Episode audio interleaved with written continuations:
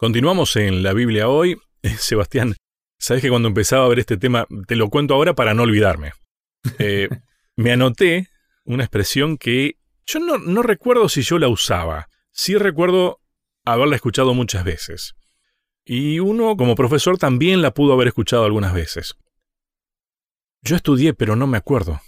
A ver, que en realidad uno solamente puede acordarse de aquello que sabe. Lo que no sabes no lo podés recordar, es así de simple. Y tiene mucho que ver con esto, con haber estudiado, pero en realidad tiene más que ver con haber aprendido. Porque yo me puedo sentar a estudiar todo lo que quieras, pero capaz que no aprendo nada. Creo que muchas veces nos pasa eso. estudiamos, estudiamos sin aprender. Que me perdonen los pedagogos si estoy diciendo algo que no es correcto, pero creo que se entiende la idea, ¿no? Mira, yo, yo no soy pedagogo, sí cursé varias materias, vos también, de pedagogía, para poder dar clase, y creo no estar errado, que, no está cerrado, Lucho. O sea, cuando uno realmente estudia a conciencia con un método que para uno es eficaz, y no todos los métodos son iguales para todos, aprender uno fija un conocimiento. y cuando uno aprendió algo no se lo olvida más. Vos podés dejar de andar en bicicleta por un año, dos, diez, Tal cual. 15 años, te vas a subir una bicicleta y vas a salir andando en bicicleta. Lo mismo pasa con conducir un auto. Uno puede dejar de conducir, pero eh, uno sabe manejar un auto. Ahora, cuando uno aprende algo de memoria y lo memoriza y en ese momento lo, lo repite de memoria. Que no está mal usar la memoria, por favor. ¿eh? No, no, no, pero uno no aprendió, memorizó y no es lo mismo.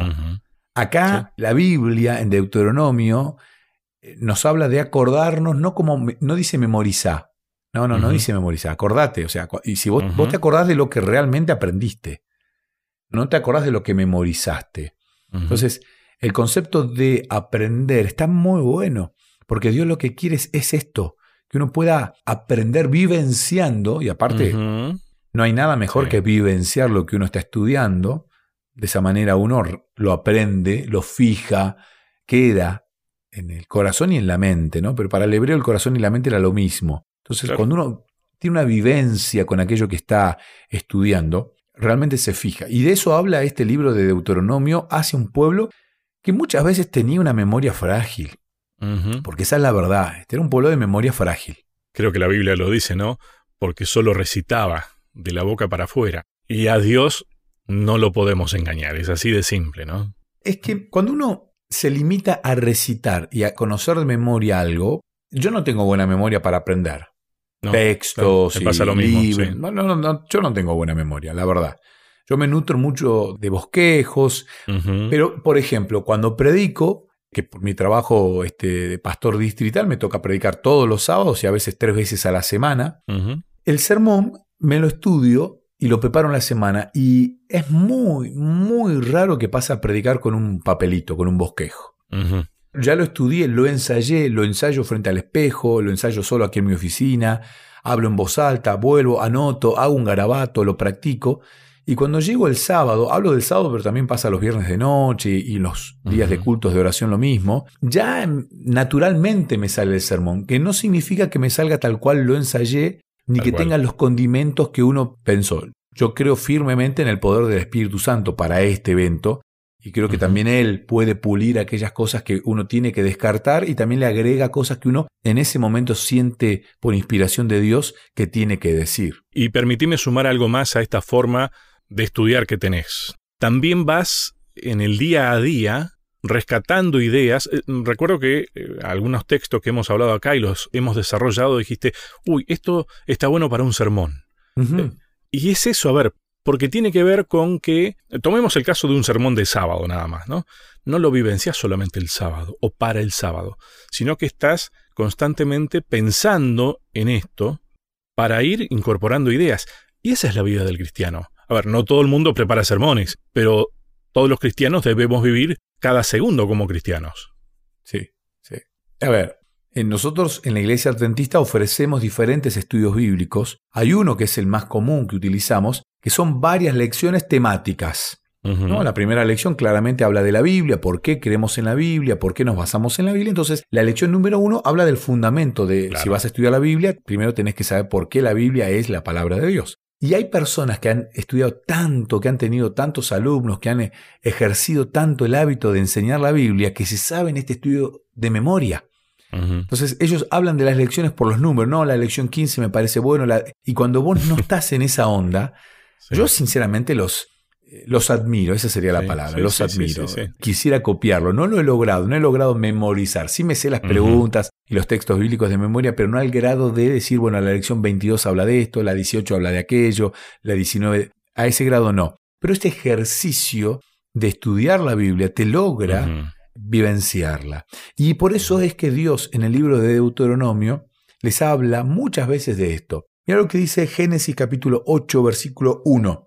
Entonces se acordó Dios de Noé de todos los animales y de todas las bestias que estaban en el arca, e hizo pasar Dios un viento sobre la tierra y disminuyeron las aguas. O sea, estamos hablando de el diluvio. ¿Y por qué no olvidarme del diluvio también es un ejercicio notable?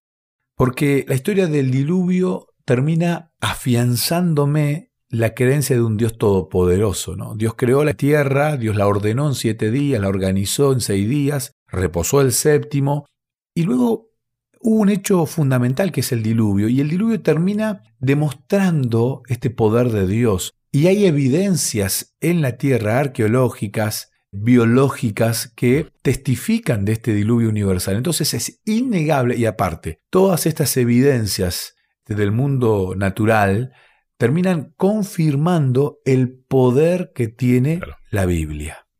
Bueno, vuelvo otra vez a lo mismo, todo depende de dónde, de dónde te pares, porque también están las argumentaciones basándose en los hechos naturales. En aquel tiempo de aquellos que decidieron no creer, era, no, es imposible, eh, no ha llovido hasta ahora, no va a pasar. Y ahora usamos el argumento al revés, ¿no? Para demostrar como que, intentar demostrar que no pasó. El material que estamos estudiando habla de eso justamente, ¿no? Pero en realidad ahí lo más importante es a dónde me paro yo. Si sigo siendo rebelde a lo que Dios me dice, o decido, en uso de mi libertad que me la da Dios, bueno, decido creer. En realidad el problema siempre es el mismo. Sí, totalmente. O la solución, no sé, depende de dónde lo mires. Eh, eh, sí, sí, sí. Es que cuando uno acepta a Dios y cree en Dios, es una solución. El problema es cuando uno empieza a tener la duda, a germinar la duda. Ahora, a mí me, resulta muy este, llamativo y alentador que cuando uno empieza a ver a las mentes más brillantes que ha dado la historia, todas las mentes más brillantes han confiado en un Dios creador. y, podría nombrar al gran inventor de, la historia, podría nombrar a científicos notables que han cambiado la forma de vivir de, la humanidad. Y ellos siempre han estado de parte de Dios y de parte de la Biblia han partido de la creencia bíblica para ir este, luego al mundo de lo desconocido y poder confirmar lo que la Biblia decía, ¿no? Y estoy pensando en Newton y Galileo Galilei y otros que han utilizado lo que la Biblia decía para luego irse al mundo de la ciencia. Vos sabés que me llamó la atención un dato que la verdad que no lo tenía, que la primera vez que se utiliza este concepto de acordarse, lo hizo Dios. En este texto justamente, ¿no? Que leías. me llamó la atención. O sea, Dios no te pide algo que no se puede hacer también, ¿no? Él ya pasó por ahí, acordarse de algo. Imagínate si Dios se olvidaba de este plan creador que habían hecho por si el ser humano caía en pecado. Nunca lo olvidó, nunca, nunca, nunca, nunca olvidó absolutamente nada Dios. Y por eso es que nos invita a tener esto aquí. Digamos, cuando pasa el hecho de, de Noé, del diluvio universal, Dios se acuerda luego de una serie y a ver, para la cultura hebrea, la forma de, quiasmo, la forma de escribir con el quiasmo, el quiasmo es una forma donde el centro de lo que uno quiere decir está en el medio y luego de manera simétrica se van repitiendo lo que uno va diciendo. Es casi un sándwich donde lo más rico va en el medio del sándwich. Y, arrancamos con, no sé, pan, pan en los dos extremos, por decir, ¿no? Algún aderezo en los dos extremos, eh, acompañándonos, lechuga, tomate, queso. Sí tomate, lechuga, que me, explico. Entonces, sí, sí. el quiasmo tiene esta manera. Y cuando uno mira y analiza este quiasmo, se encuentra con que primero Dios dice siete días de espera de parte de Dios. Eso está en Génesis 7, 4. Luego hay siete días de espera por parte de Dios en Génesis 7, 10, otros siete días, ¿no? Después hay 40 días de subida del agua, Génesis 7, 17. Después hay 150 días donde prevalecieron las aguas, dice Génesis 7:24, y ahí, en, lo más importante, en el centro de la estructura de esta historia, está Dios se acordó, Génesis 8.1. Lo más importante acá es esto, Dios se acordó. Y después empieza a repetir al revés. 150 días de bajada del agua, Génesis 8.3. 40 días, y cuando uno lo va mirando, está todo simétrico. 40 días de bajada del agua, Génesis 8.6.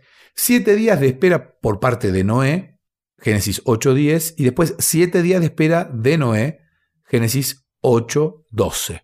El centro de esta historia está en Dios se acordó, Génesis 8.1. Entonces, el ejercicio de acordarse nace en Dios. Por eso Él te pide también que vos no te olvides de cuántas obras maravillosas ha hecho Dios en tu vida y en la vida de este planeta y que demuestran que es un Dios todopoderoso y un Dios creador y sustentador.